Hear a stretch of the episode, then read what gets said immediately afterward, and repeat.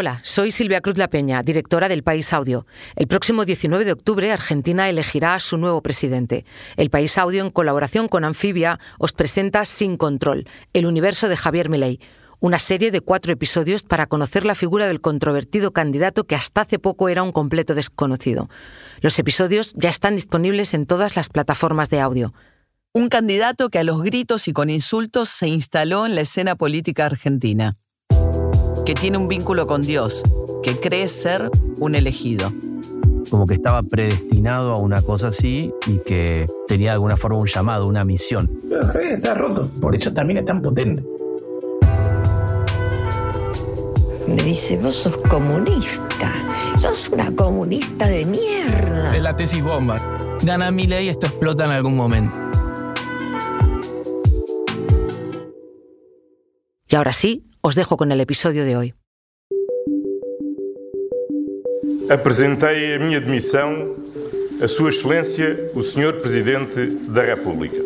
Antonio Costa, primer ministro de Portugal, dimitió este martes como suelen hacerse las cosas en su país, sin ruido ni aspavientos.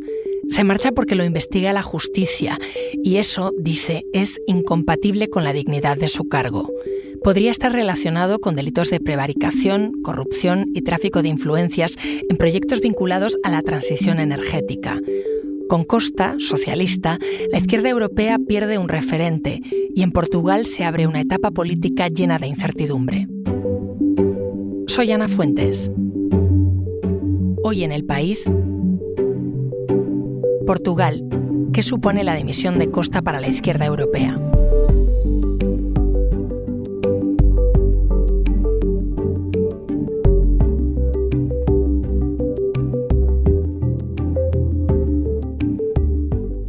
Costenla es mi compañera corresponsal del país en Portugal. Hola, Tereixa. Hola, Ana. É, porém, meu entendimento que a dignidade das funções de Primeiro-Ministro não é compatível com qualquer suspeição Escuchamos al ya ex primer ministro portugués Antonio Costa en la rueda de prensa que dio el martes pasado. Dijo que ser investigado es incompatible con la dignidad de su cargo. Ahora me cuentas por qué se le investiga, pero ¿a ti te pilló por sorpresa su dimisión? Yo creo que pilló por sorpresa a todos los portugueses, eh, tal vez excepto a los investigadores de la Fiscalía, y pilló por sorpresa al propio Antonio Costa, como se puede ver en, el, en la sucesión, en la cadena de, acontecimientos que se desarrollaron en la, noche, en la mañana del martes. De hecho, él acude a reunirse con el presidente de la República al saberse que hay búsquedas en su residencia oficial de San Bento y de que se ha detenido a su jefe de gabinete, pero en ese momento no presenta la dimisión.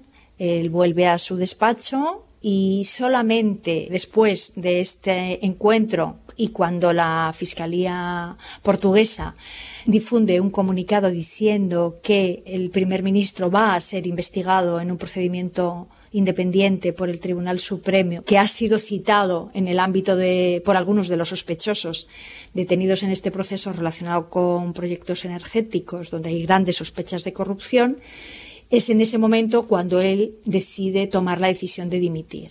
Entonces yo creo que nadie Ayer en Portugal, nadie el martes en Portugal se despertó por la mañana pensando que a mediodía no tendría el mismo primer ministro que ha tenido durante ocho años. Cuéntame más, ¿Qué se está investigando exactamente? Pues están investigando sobre todo cuatro proyectos eh, energéticos.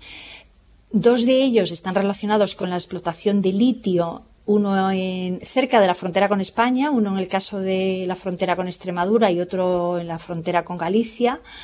Uno es el proyecto de Cobas do Barroso y otro es el proyecto de Montalegre, que han sido dos proyectos de explotación de litio que han recibido la luz verde de la mm, Agencia Portuguesa de Medio Ambiente contra un montón de, ya no solo de protestas vecinales y ecologistas, sino a veces contra criterios que han llamado la atención, que no se hayan tenido en cuenta, ¿no? como en el caso de uno de ellos, donde hay incluso un informe de un relator de la ONU ¿no? en contra del, del proyecto.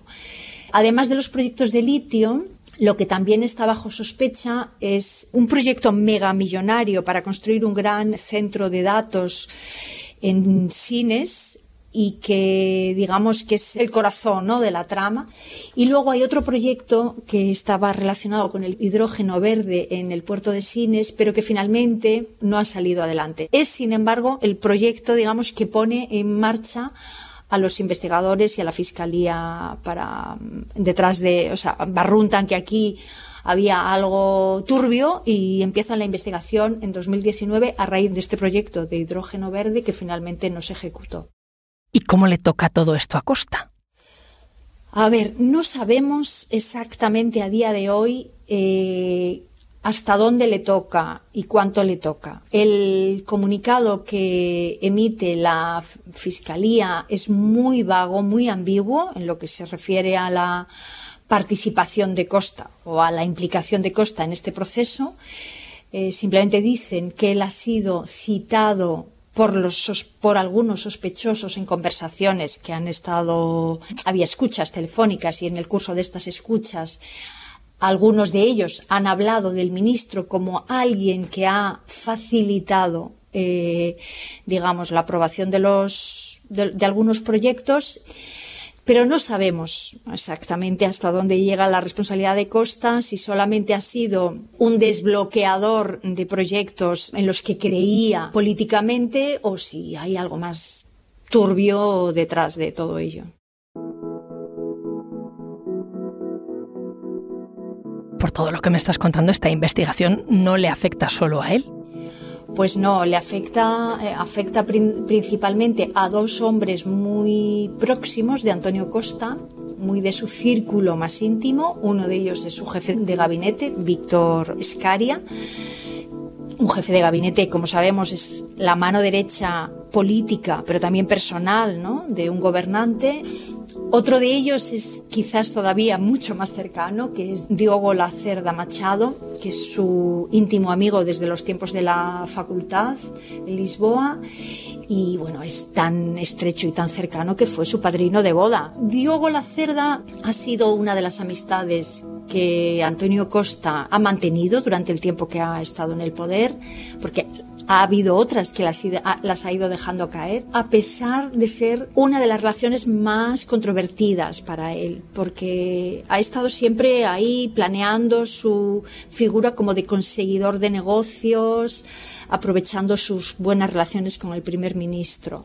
Costa, sin embargo, confiaba en él mm, hasta el extremo de encargarle algunas de las cosas más importantes que ha tenido que afrontar durante su mandato, como por ejemplo la renacionalización de la aerolínea TAP hace unos años, le nombró eh, administrador de la compañía y, le ha tenido también al frente de negociaciones eh, con afectados por el hundimiento de algunas entidades bancarias, que en Portugal fue un problema muy, gordo hace unos años. Era siempre como un hombre en la sombra, en la trastienda, ¿no? con mucho poder, pero con poca exposición pública. Y luego tenemos de los otros tres que son, digamos, entre comillas, piezas menores eh, desde el punto de vista político. Uno de ellos es el alcalde de Sines, que era donde se desarrollaban algunos de los proyectos investigados, y otros dos son administradores de la empresa Start Campus, que es la que ponía en marcha, la que tiene este megaproyecto eh, millonario en Sines. Uno de ellos es un abogado y otro es un ingeniero. Claro, estás hablando de gente que está situada muy muy cerca del primer ministro y con capacidad de tomar decisiones importantes en las instituciones.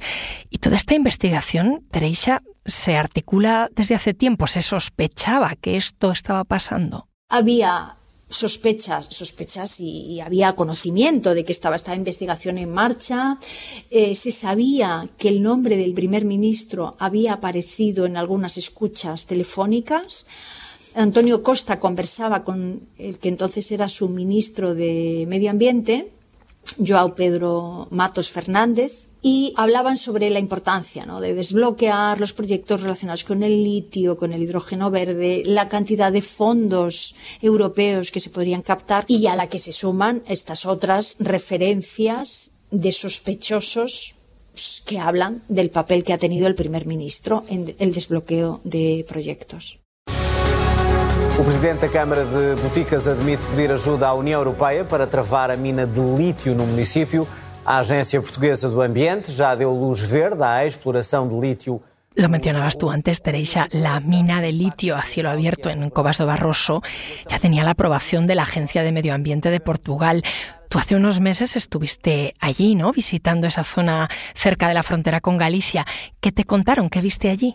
La población allí está fundamentalmente en contra del proyecto de la mina, eh, tanto los vecinos como los ecologistas, como las instituciones locales, los ayuntamientos de la zona se oponen profundamente, o sea, se oponen radicalmente, se presentaron casi un millar de alegaciones contra el proyecto y a pesar de todo eso, mm, la Agencia Portuguesa de Medio Ambiente le dio en su segunda, digamos, la primera vez rechazó el proyecto, pero la segunda vez que volvieron a presentar el proyecto, la empresa británica Savannah Lithium, pues le dio, le dio luz verde llamaba mucho la atención, a mí me llamó mucho la atención la declaración ambiental que hace la agencia porque esta zona de Cobas do Barrosa está declarada Patrimonio Agrario Mundial por la FAO, que es un organismo de Naciones Unidas, como sabemos. Es uno de los pocos sitios de Europa que tiene esa declaración. Y hay una visita de un relator de Naciones Unidas a finales de 2022 a la zona donde realiza un informe que es también demoledor para respecto a la posibilidad de que se desarrolle una mina de litio, eh, se muestra totalmente en contra y dice que una explotación de litio a cielo abierto es, una cosa ya del siglo pasado además. Y a pesar de todas estas alertas que estoy diciendo, se le da luz verde. Es un, una eh, finalización del proyecto un tanto extraña, digamos, ¿no? Y que todo eso se sacrifica en nombre de la transición energética, ¿no? ¿Hasta dónde se puede llegar en nombre de la transición energética, ¿no? ¿qué sacrificios se pueden hacer? Entonces llamaba la atención. Ahora me sigues contando, Teresa. Enseguida volvemos.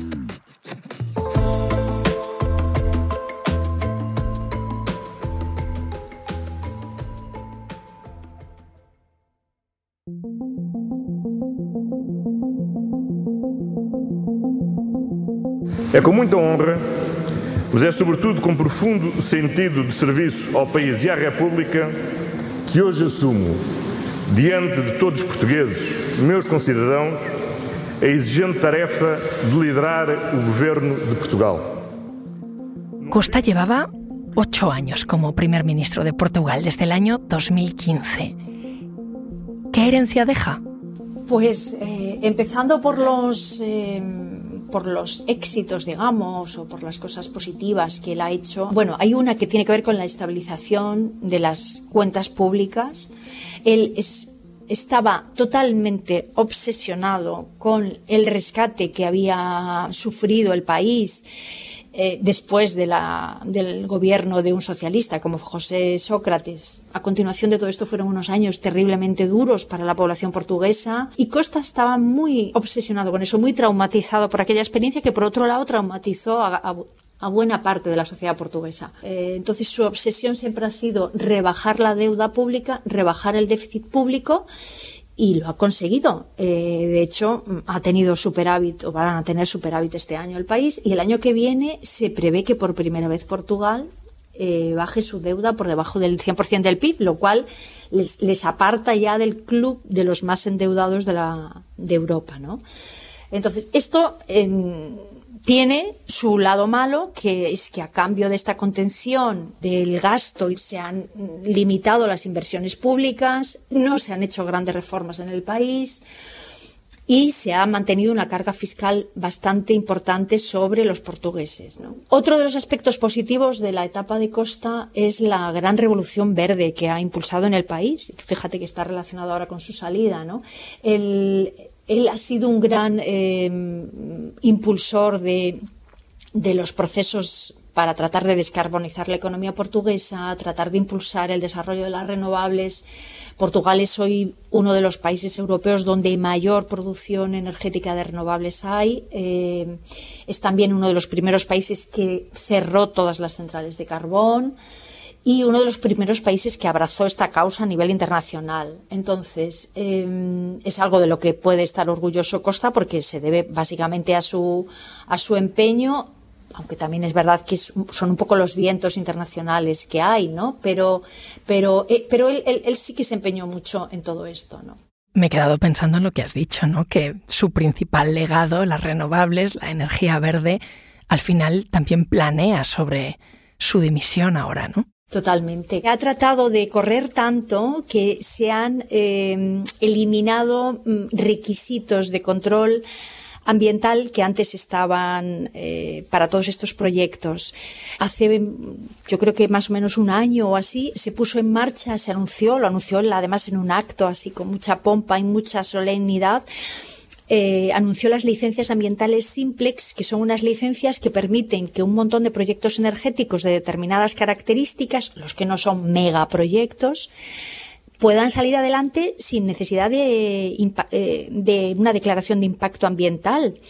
Entonces, esta, digamos, eh, agilización tiene muchos riesgos porque se acaba perdiendo el, el, control tanto sobre el impacto ambiental de los proyectos en los territorios, pero también da lugar a que la tramitación pueda entrar en terrenos de sombra, pues como estos en los que nos estamos moviendo estos días, ¿no?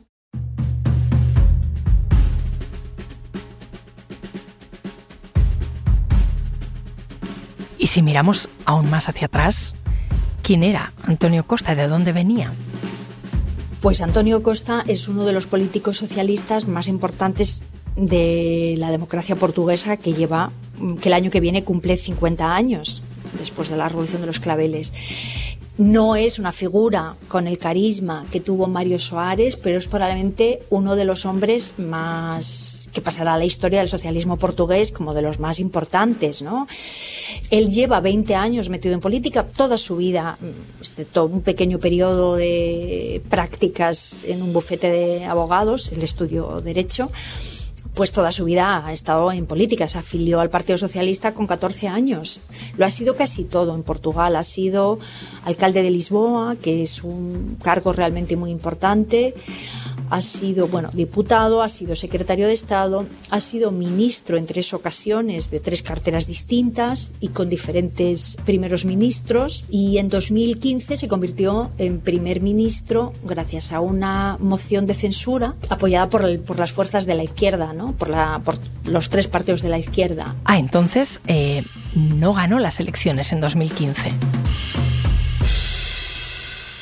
No, no ganó las elecciones, fue la segunda fuerza más votada, ganó las elecciones por la mínima el Partido Socialdemócrata, que aunque se llama Socialdemócrata es un partido de centro derecha, y, unos días después eh, llegaron a un acuerdo el Partido Socialista, el Bloco de Izquierda y el Partido Comunista Portugués para presentar una moción de censura que ganaron. Foi em 2015 que uma nova palavra entrou para o dicionário da política portuguesa, geringonça. Foi o eh, este acuerdo se llamó la geringonça y que el nombre estaba puesto con muy mala intención de este es un pues como Frankenstein no en España como cuando se habla de la alianza en España eh, acabó siendo al final un término mm, pues eh, casi simpático para la mayoría de la gente no y está como totalmente integrado como algo casi que bueno pues no al final no estuvo tan mal no estuvieron tan mal aquellos años para los portugueses o eso piensan no Fíjate que esto de la jeringonza que decías nos lo explicaba el propio Antonio Costa en una entrevista aquí en El País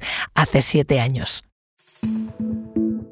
La idea no es que el Partido Comunista o el Bloque de Izquierda renuncie a ser ellos mismos, ni que el Partido Socialista se convierta en una izquierda, un partido de la izquierda radical. No, el éxito de esta solución depende de cada uno seguir con su propia identidad sin prejuicio de sermos capaces de hacer algo en común. En, aquel tiempo el acuerdo político entre los tres partidos de la izquierda tenía un objetivo clave, que era tratar de revertir todos los recortes que habían sufrido los portugueses durante el tiempo de presencia de la Troika las instituciones internacionales que estaban gobernando un poco el país en la sombra e imponiendo decisiones estratégicas al gobierno portugués y el objetivo era darle la vuelta a, todo lo que había pasado, todos los derechos que habían perdido eh, a nivel laboral, a nivel social, eh, durante aquellos tiempos. ¿no? Con Antonio Costa ya dimitido, en Portugal se acaba algo más que su gobierno. Sabemos que se acaba el costismo, pero no sabemos si se va a acabar el ciclo político de los socialistas, que empezó en 2015, como hemos dicho. Van a tener que decidirlo los portugueses si van finalmente a las urnas o bien eh, el, presidente de la República, Marcelo Rebelo de Sousa, si finalmente opta por eh, sustituir provisionalmente el actual primer ministro por otro. No sabemos qué va a ocurrir. Eh, es verdad que si vamos a unas elecciones anticipadas, el escenario mm, se abre mucho. El Partido Socialista llegaría muy fragilizado a esa cita y el Partido Socialdemócrata, que tiene un candidato que también es un candidato bastante frágil, eh, pero bueno, llega eh, como la, llegará con el mensaje del, cambio ¿no? y de la alternativa, que siempre es un, leitmotiv poderoso en unas elecciones. Tereisha, al final Costa fue un espejo, lo decías tú, para la izquierda europea. De hecho, esta semana tenía previsto participar con Pedro Sánchez en la cumbre de los socialistas europeos en Málaga. ¿Sus aspiraciones quedaban solo en Portugal o iban más allá? Iba más lejos. En Lisboa todo el mundo daba por hecho que el final de la carrera política de Costa en el país estaba marcado hacia alguna, hacia alguna misión internacional, comunitaria. Se barajaba la posibilidad de que pudiese ser el candidato a presidir el Consejo Europeo a partir del año que viene y era como otro más de esos portugueses destinados a ocupar grandes organismos internacionales, ¿no? Como, como podemos ver ahora Antonio Guterres en, al frente de la ONU o como en el pasado tuvimos a Durao Barroso en, en la Comisión Europea, ¿no? Ha sido durante todo este tiempo una especie de referente ¿no? para la izquierda europea que, que, que, está gobernando en muy poquitos países. Solamente había dos países con mayorías absolutas socialistas. Uno era Portugal y el otro es Malta. Y entonces la salida de, de Costa, pero ya no solo la salida, sino la salida por estos motivos de Costa, es un, es un golpe fuerte que yo creo que deja a la izquierda europea un poquito más huérfana. ¿Y se sabe algo de quién va a ser su sustituto al frente del gobierno portugués? Al frente del gobierno mm, no lo sabemos, pero al frente del liderado del Partido Socialista, pues hay un, hay un nombre que es el de el exministro de Infraestructuras Pedro Nuno Santos, vinculado, digamos, a la el ala más izquierdista del partido. Él fue uno de los principales muñidores de la Jeringonza y que está muy mal visto por el, eh, la parte más centrista o centrada o moderada del partido. Les parece demasiado radical. Pedro Nuno Santos tendría la ventaja de que si en unas elecciones eh, necesita el apoyo de las fuerzas de la izquierda, él tiene una gran conexión y una fluidez de comunicación con ellos, le resultaría mucho más fácil. Sí es verdad que Pedro Nuno Santos eh, quiere legitimar su liderazgo en unas primarias, lo cual nos, hace pensar que, que, el proceso de sustitución del liderazgo dentro del Partido Socialista pues sería un poco lento y no sabemos eh, cómo va a encajar el presidente de la República este calendario del Partido Socialista con el calendario, digamos, institucional y de, para resolver la crisis de gobierno, ¿no? O sea, hay ahí como un montón de elementos ahora mismo que Marcelo tiene que tener en cuenta para decidir cuándo eh, pueden ser las elecciones anticipadas o si decide renunciar a ellas y eh, continuar con esta legislatura, pero con otro primer ministro. Teresa, gracias. A ti, gracias.